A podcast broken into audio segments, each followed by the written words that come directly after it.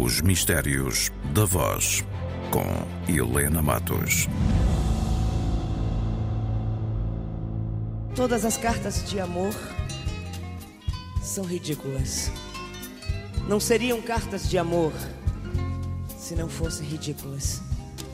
Também escrevi no meu tempo cartas de amor como as outras, ridículas.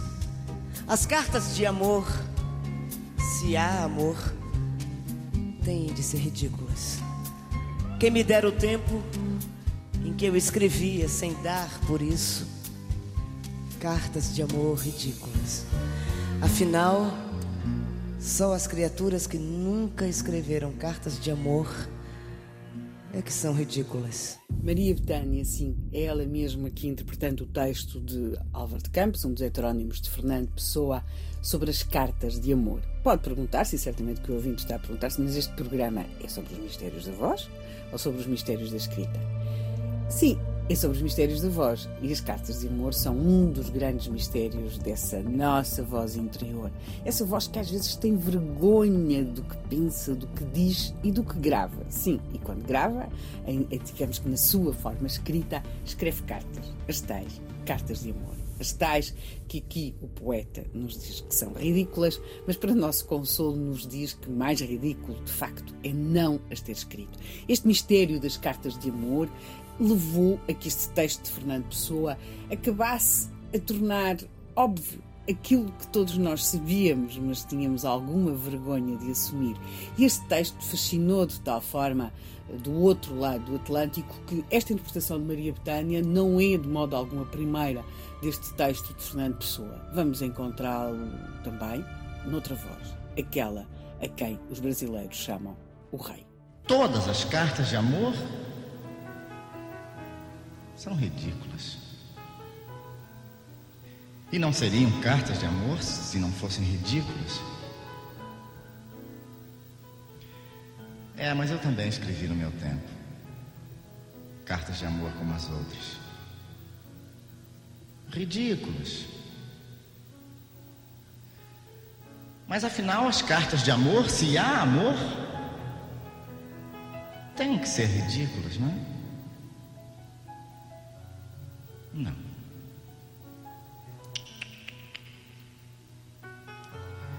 Pensando bem, só mesmo as pessoas que nunca escreveram cartas de amor é que são verdadeiramente ridículas. Quem me dera o tempo que eu escrevia sem me dar por isso, cartas de amor como as outras, ridículas. Mas na verdade, só mesmo as minhas memórias. As minhas memórias dessas cartas de amor é que são verdadeiramente ridículas. Esta interpretação de Roberto Carlos é de 1979 e também ele aqui põe o toque no tal palavra que explica a nossa relação com as cartas de amor, ridículas. Estas cartas que, na verdade, e que agora são sucedidas por, pelas mensagens, pelos SMS, pelos mails, nos dão conta, de facto, desse paradoxo. Em prosa, verso, longas, breves, inspiradas, copiadas, originais, apaixonadas, desinteressadas, mais ou menos interessantes, essas cartas acabam sempre por expor essa espécie de voz interior, acaba sempre por expor-nos nas nossas fragilidades. Havia até quem, eh, achando que tinha falta de inspiração, às vezes pedisse ajuda a outros para os ajudar ali a compor as palavras. Havia manuais que ajudavam a escrever cartas de amor e havia, sobretudo, também esse, essa espécie de mistério dessas cartas, o que é que elas tinham e porque é que, quando ouvíamos alguém falar delas, era como se sentíssemos que estava ali também a desvendar-se um pouco de nós, um pouco daquela parte de nós que nós tínhamos vergonha quase de exibir. Não admira, portanto, que outra voz, escreve cantando sobre cartas de amor, tenha sido um dos grandes sucessos, mas um dos grandes sucessos do século passado, do disco e também da interpretação. Estou a falar claramente de cartas de amor interpretadas por Tony de Matos. Cartas de amor, quem as não tem? Cartas de amor, pedaços de dor, sentida de alguém. Cartas de amor, andorinhas, que não vai e vem, levam bem. Saudades minhas, cartas de amor, quem as não tem. Maria Betânia, Roberto Carlos, Tony Matos, três vozes e três grandes argumentos para explicar o fio condutor deste programa.